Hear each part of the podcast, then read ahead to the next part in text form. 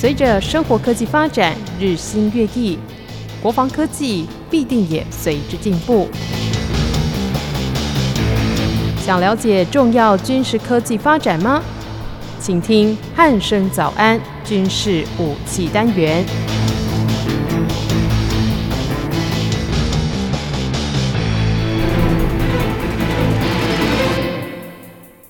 各位听众朋友，您好，欢迎收听今天的军事武器单元，我是一名。今天邀请到全球防卫杂志的主编陈国民主编来到节目当中，国民哥您好。主持人好，各位听众大家好。嗯，国铭哥，最近哦，阿富汗那边的这个局势哦，可以说是相当的这个紧张哦。对，那当然在这个当中呢，也有一条蛮重要的消息哦，可以让各位听众朋友分享一下哦，就是这个美国的 C 十七的这个运输机呢。他创下了单趟载运这个八百人的这个记录哦，那那当然这个情况比较特殊哦，因为其实一般来讲呢，这个 C 十七它不会载运这么多人，那当然是为了载运这些阿富汗的一些民众逃离这个阿富汗的地区，所以才会有这一项这个不能说很荣耀的一个记录啦。对，那这件事情到底是怎么一回事？是不是先请国民哥跟我们听众朋友来说明一下呢？我们再来看看这个新闻哈。就军事新闻来讲，哈，可能是一个创新的；但是就国际新闻来讲，哈，可能是一个悲哀啊。那所谓的悲哀，就是说，其实目前我们看到，就是所谓塔利班政权哦，即将哦接管哦整个的阿富汗的政权。那是塔利班这个政权哦，因为它的极端的教育哦，所以其实它对哈，不管是对呃女性哦，或者说民权、民主，或者说媒体，那基本上它是一个没有什么一个概念的一个政权，所以其实会很麻烦。那我们先来讲这种。呃，类似的逃难的情况，其实众所周知哈，是在一九七五年哈，就是美国哦撤离南越的时候呢，哦，从西贡的啊大使馆起飞哈，一架直升机。那这架直升机，我们都目前都知道哈，大概只能至多哦在十个或是十四个的呃武装士兵啊，这个很多。那我们可以看到那一幕的景象，说哎，一架哈美国的运输直升机哈，然后。呃，底下呢排了一大群的越南的难民的一些人，我们叫人种，那是可以想见的哈，就是说没有搭上直升机哦，那在北越军队哦进战的时候呢，呃，通常哦会会遭到各种呃不测或杀害哦，这个是呃为什么哦呃大家要逃的原因。那同样的情况哦，没想到哦，一九七五、一九八五哦，经过了四十五年之后，居然哦又在二十一世纪的阿富汗的首都。喀布尔上演，这个是不能说是人类历史上的巧合，应该说巧合之中一个悲哀啊。因为只是说，呃，这个运输载具哦，从直升机换成呃军用运输机哦，但是这个逃难的本质基本上是一致的。那嗯，很难想象说哈，一个国家的国民哈会弃而不顾哦，把家庭还有然后家当啊甚至财产都不要哈，甚至只顾自己的生命哦，逃离这个国家。那这个国家是不是？在人类历史上，也还蛮多发生的。比如说，哈，一九七八年，哈，在柬埔寨，哈，因为柬埔寨，大家如果有印象的话，去搜索赤棉，哈，或者说，哎，哦，赤棉就赤色的赤哦，棉是棉花，就赤棉杀人如麻，哈，或者说，中国在进行三反五反土改的时候，哎，其实很多，哎，有很多好难民出逃，所以这个是蛮奇特的一个景象，就是说，在一个国家之内，哦，哎，他们的国民，哦，居然可以不顾一切的，哦。就算有强力的威权，这样还要出逃国家哦，这个是人类历史上说有蛮奇特跟悲哀的现象啊。对，这种现象哦，居然在二十一世纪发生，说真的难以令人置信。那我们再重新再讲一次哦。那阿富汗呢，它的地地理位置比较特别哦。那地图上我们地图上摊开来，它左边呢是伊朗，那右边是巴基斯坦。那伊朗本身就是一个高原哦，那阿富汗呢又高于哦所谓的伊朗很多，所以其实阿富汗的地形哦是一个高原的地形。那阿富汗的北边哦是所谓塔吉克跟土库曼，那呃右半边的北边哈就是呃中国。那我们以前哦都念过所谓帕米尔高原哦，我们以前讲过，就帕米尔高原除了一些藏羚羊跟高山的动物外，基本上是所谓不毛之地。那这个国家就阿富汗这个国家，我们想这个国家哈是包围在群山之内或者说高原之内的一个国家。那这个国家很麻烦，就是说。在英国哈二次大战中呢，放弃哈这统治权之后，哎，其实呃慢慢成型一个国家，但是呃我们一般民众哈所谓的国家的概念，就是所谓的人民土地主权，是。呃只是说阿富汗比较麻烦，因为都是高高原的地形，哦，嗯，高原的地形哦，平常啊就没有什么人烟哦，就是土地很广，但是人烟很稀少。嗯、那人类要生活，一定要取得水源。哦、那所以取得水源呢，在呃阿富汗境内哦，所以人类的聚集地哦，通常聚集在城镇哦、道路或水源区之内哦。所以其实这些城镇哦，我们可以看到说，哎，怎么后续哦塔利班的攻城略地？那其实呃，只要是任何一方哦，只要是攻占哦重要的哈一些城镇哈，比如说坎达哈哦这些呃马里沙耶夫哦这些重要城镇之后，基本上来讲哈，就等于控制哈整个阿富汗那。换句话来讲有些评论员说啊，塔利班的做法是说，哎，在二零一八年哦，其实他们有先前经过跟呃政府军的谈判，我就说，哎，我们什么时候呢？呃，要怎么样接收？其实他们都有谈判过，所以其实外人很难想象说什么一夕之间，其实并不然。其实这不是一夕之间，是他们早就在谈判。其实美国早就打算撤出，那只是说。现阶段哦，他们美国抢在九月十一号前要撤出，所以其实造成这么多的悲剧。那我们要总的来看呢，其实就运输机哦，它的呃账面上哦，它可以搭载哦七万哦七千五百二十公斤的重量哦的起飞的重量。那我们假设除以八百，其实后面呃经过查的是六百四十人。好，我们假设哦用。这个七万七千五百公斤哦，除以八百，那其实平均一个人的体重哦是九十六公斤，所以其实七十七哦，就算是搭载这个八百人啊，其实这样也是 OK 的啊。所以其实我们只能说啦，就是当时候呢，哈，这个 C 十七的组员哦，他虽然说奉命哈载运哈若干。能上机的阿富汗难民也好，或者是说平民也好都好，但是我们只能说这个飞行员机组员他超额搭载这些难民或平民。嗯，他的想法很简单哦，这个国家沦陷了，他们哦就机组员那样就讲说，哎，想说能救一个是一个，所以我们都看到说大家连命都要抢了，所以哎，你有没有发现啊？大家都不戴口罩。嗯，我讲白一点，这个时候呢。命不比较重要啊，就算呐，哦，就算啊，被新冠肺炎感染的话，或许还可以治疗，或许可以还有一线生机啊，慢点死哦。所以其实，嗯，呃，人类哈到了这种生命交关的地步哦，嗯，跟我们国内哎怎么哎你我们出门哎怎么都没戴口罩会被检举？其实你可以看哦，阿富汗这些逃难的民众哦，命都没有了还管你口罩？所以其实我们有时候呢在看哦国际。政治或国际关系的新闻上，要反过来看哦，可能不是我们想象的那样。那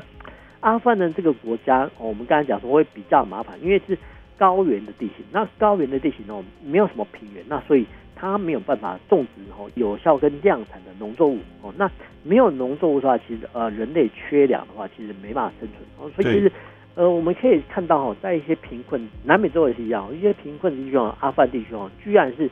种植所谓的罂粟花啊，那罂粟花到后面就可以提升成鸦片，所以其实一旦哈，一旦国家的经济哦，呃，用鸦片来做一个来源的话，其实国际间哦就会把它视为一个恐怖主义的输出国家哈，所以其实各国会予以打压啦。再加上哈，这个阿富汗呢，原本哦从二次大战到现在都是所谓的部落政治哦，到演变成现在所谓军阀政治。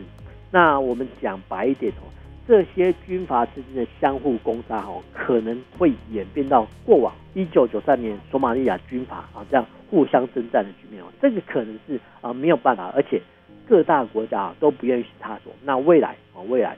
阿富汗的民众的生活是比较悲惨的。嗯，是，其实就诚如国民哥所说的，虽然这个在军事上面是一个创举啊，但是对于这个国际政治上面来讲，的确是一件。呃，悲剧的发生哦，因为毕竟这个阿富汗在逃难的时候，其实还有很多的这个民众这个死于非命的哦，就是也是蛮可怕的一个景象哦。好，那紧接着我们要来关心一下澳洲的这个军事新闻。澳洲的国防部在十三号的时候宣布，他们国家的海军霍巴特级神盾驱逐舰已经达到所谓的全作战能力。那他宣称他们可以执行各种的作战任务。也成为这个澳洲海军新时代的这个里程碑哦。那这边是不是请国民哥跟我们听众朋友介绍一下，澳洲这艘海军的霍巴特级神盾驱逐舰有什么样的特色呢？我们来看，其实所谓的霍巴特哈，这个所谓的神盾级呃驱逐舰哦，其实澳洲海军哦是从二零一五年就开始学习啊，就打造这三艘哈所谓神盾军来作为它下一代的主战舰。嗯。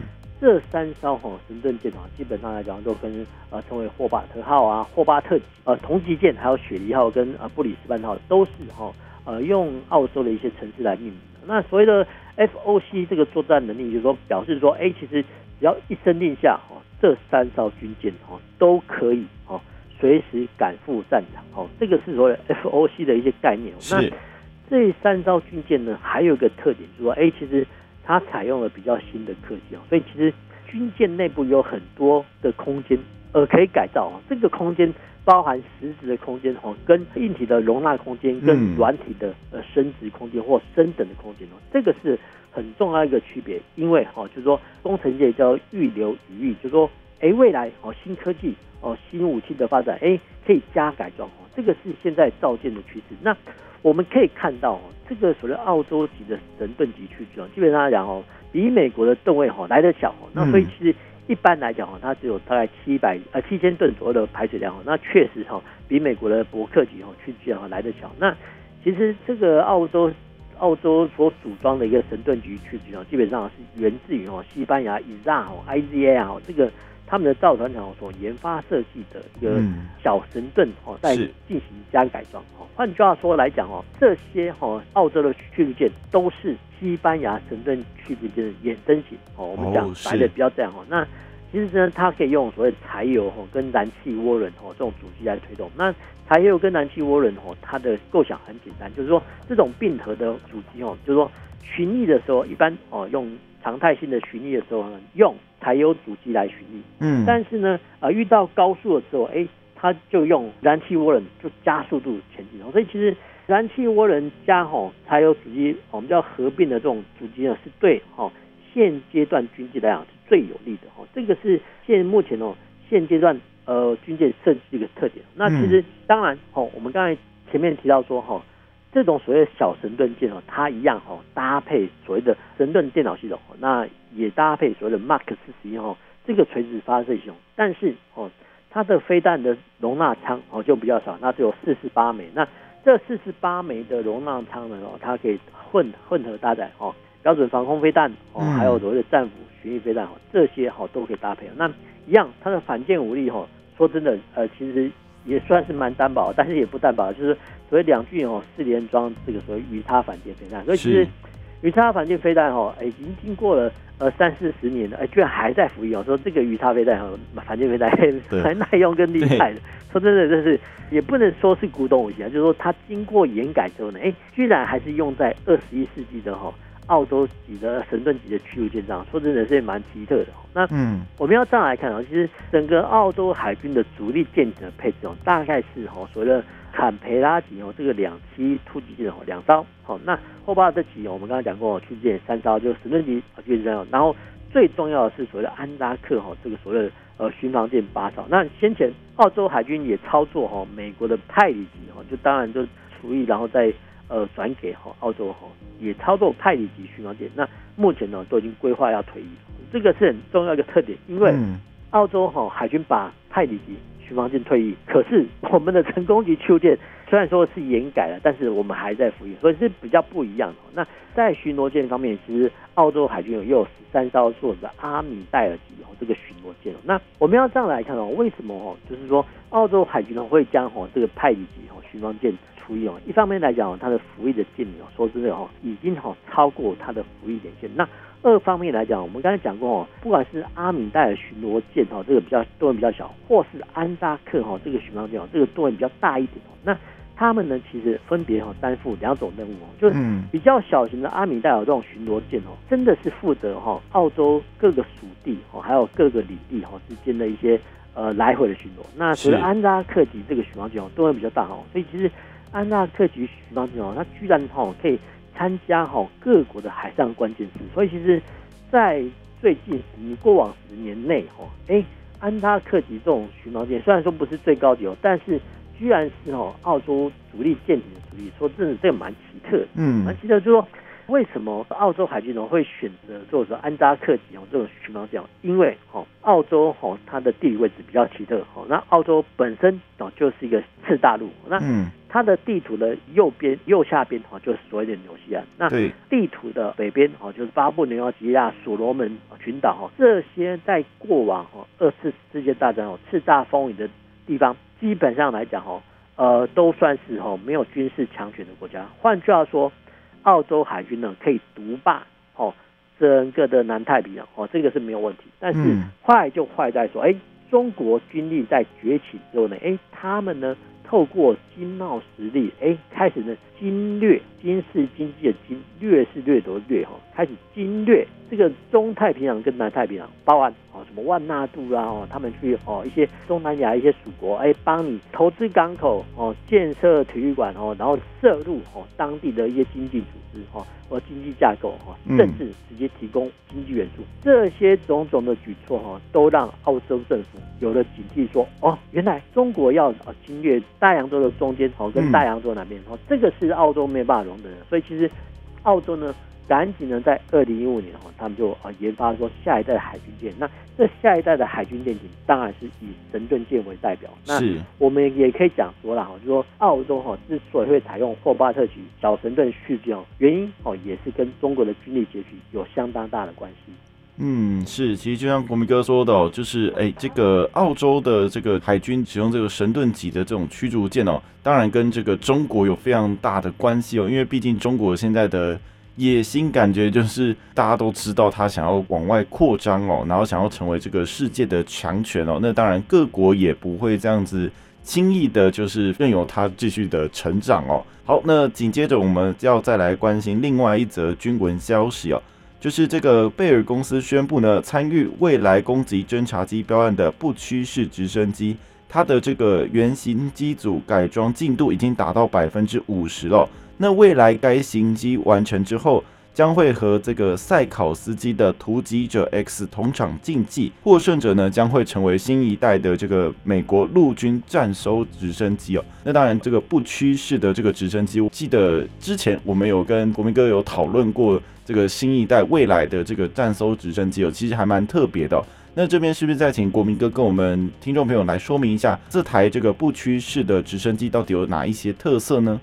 呃，我们这样看啊，这个是美国哈陆军哈啊开出一个竞标案，它的名称叫做的呃未来攻击侦察直升机的计划，那英文叫做 F A R A 计划。这个这个计划啊开标出去哦很简单，它的概念就是说，哎，其实原本哦美国陆军航空队或者说陆军哦，他们有 O H 五十八号，也有 H one。那 H one 演进成攻击直升机呢，后续哈被所谓的 H 哈六四的这阿帕奇直升机哦所取代哦。那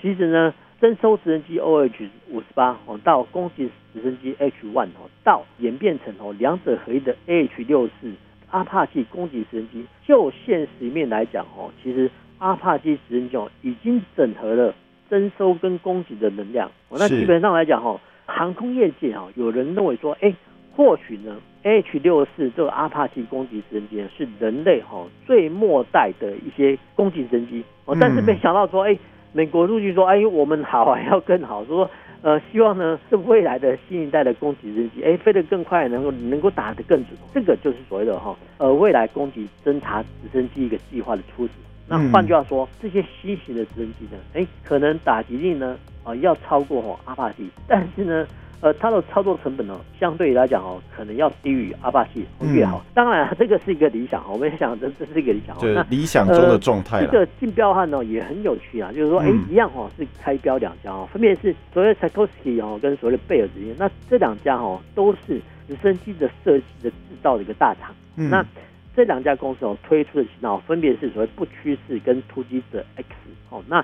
一样就是回归到传统说，哎。美国政府军方开标出去之后，哎，开有两家或多家以上的厂商设计原型机来做竞标，那优胜者出哦，这个才是最理想或是最正当的一些做法。不像我们讲的，哎，怎么之前讲过的，哎，滨海作战舰，哎，怎么两家船厂设计的两种构型，好啊，那美国军方海军的认证标准居然说啊，通通给你过啊，没想到说，哎，现阶段说，哎，居然把。滨海作战舰的低烧给他除以了，说是这个是蛮令人匪夷所思的。那、嗯、大概只有美国可以这样干得出来。就是有钱的大爷。不管怎么样啊，至少在攻击直升机来来看哦，嗯，哎，美国陆军至少还恪遵本分，哎，真的哈、哦，开标哈两家呃公司去竞标。那嗯我们要这样来看哦，这两型的直升机哦，不屈式跟突击者 X 哦，那基本上哦，一个是所谓的传统构型，所谓的传统构型就是说，哎，它有主旋翼跟尾旋翼哦，就是类似我们看到说阿帕奇直升机哦一个大概的模样。那另外一种突击 X X 哦，它就比较奇特哦，它是 S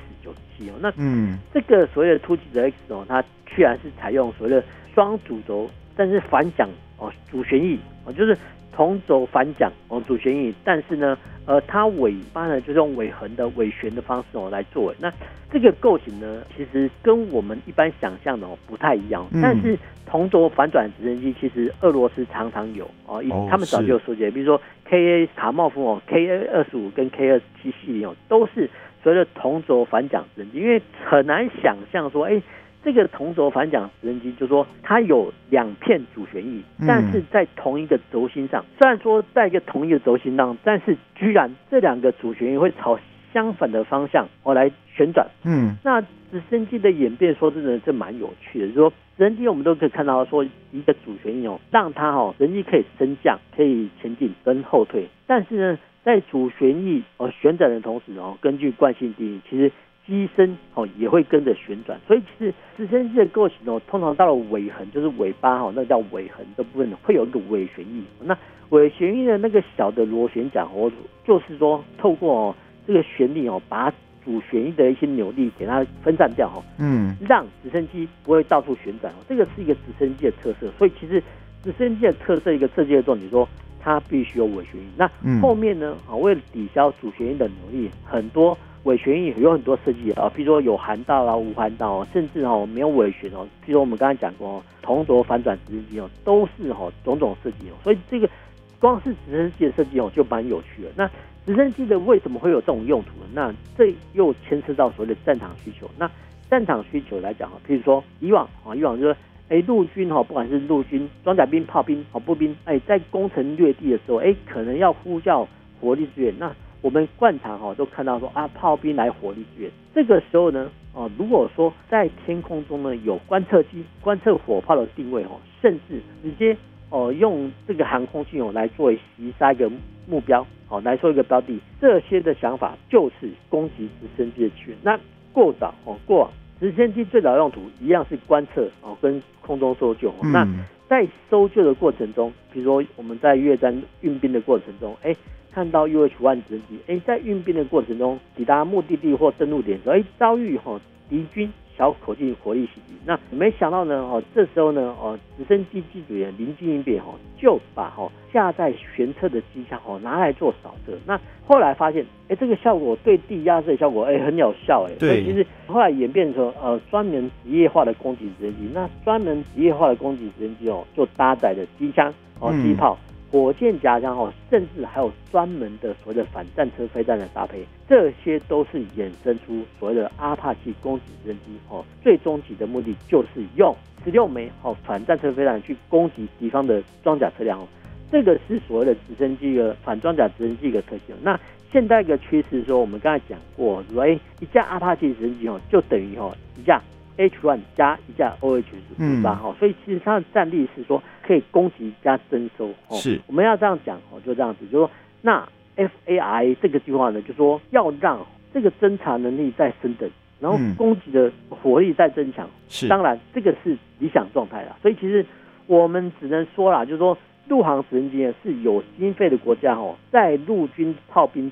资源之外呢，所兴起的构想。那美国陆军呢，因为经费足够，所以其实。他们不止于满足于 AH 六四阿帕奇直升机，他们好还要更好，所以其实最好是攻击火力强大哦，操作成本又低哦，这个就是所谓的 FARA 的一个计划。但是啊，但是我们应该说乐观期望说它会可以成功。至于说是呃突击者还 X 还是不趋势，那就有待后续的啊战场的验证。嗯，是，当然就像国民哥说的，就是哎，不管是不屈者还是这个突击者 X 哦。我们就静待到时候，呃，最后的这个完成之后，到底是谁会得标？那谁会又在实战中展现出比较优异的这个性能呢？我们就静观其变了。好，那紧接着我们再来关心另外一则美国的消息。根据美国国防新闻网站之前的报道呢，美国陆军正在持续进行一个可扩充、具有适应跟弹性，还有自主性的计划。它的这个所谓的这个计划呢，就是在研发能在复杂环境下安全驾驶、具备风险意识的这个自主地面车辆。对，那其实意思就是这种无人的小型车辆，然后它具备这种 AI 的运算功能哦，就是大概是这样子的一个新型的这个载具哦。那这个载具有什么样的特色？是不是请国铭哥跟我们的听众朋友来说明一下呢？我们看啊，这个又是哈美国陆军的一个算是无人车的一个计划，那英文叫 SAI 哈，那。这个 SAI 哦，就是取自哈英文单字一个整个缩写。那英文啊翻译成中文叫可扩充哈，具备适应性、弹性，还有自主性计划。那英文啊，那其实它后面还有英文哦，就一个缩写叫 ATVE 啊。那这个 ATVE 啊哦，基本上来讲就暴露出这个载具一个特性。那当然哦，这个载具哈，哎，说什么具备哦 AI 人工智慧啊，可以。自动的躲避障碍啦，然后选择哈最佳的行进道路。但是我们看这个载具的构型哦，就是一个 ATV 啊，全地形车。那全地形车的概念很简单，就是说在许多哈崎岖不平的地方，这些轮型车辆或是履带车辆呢都可以通过哈。嗯，这个叫所谓全地形车。那全地形车呢，其实搭配所谓的 U G B，。那 U G B 呢，就是所谓的。无人啊，U 就是 unmanned 哦，G 就是 ground 哦，就 UGB 就 vehicle，就是说无人地面载具。那这个 ATV 呢加 U G B 这些所谓的无人车或是无人载具哦，通常是用来做什么的？就是做所谓出火、肮脏火，或是说我们叫驼兽哦。那过往哦，我们在看到三国时代啦或是古往说，哎，在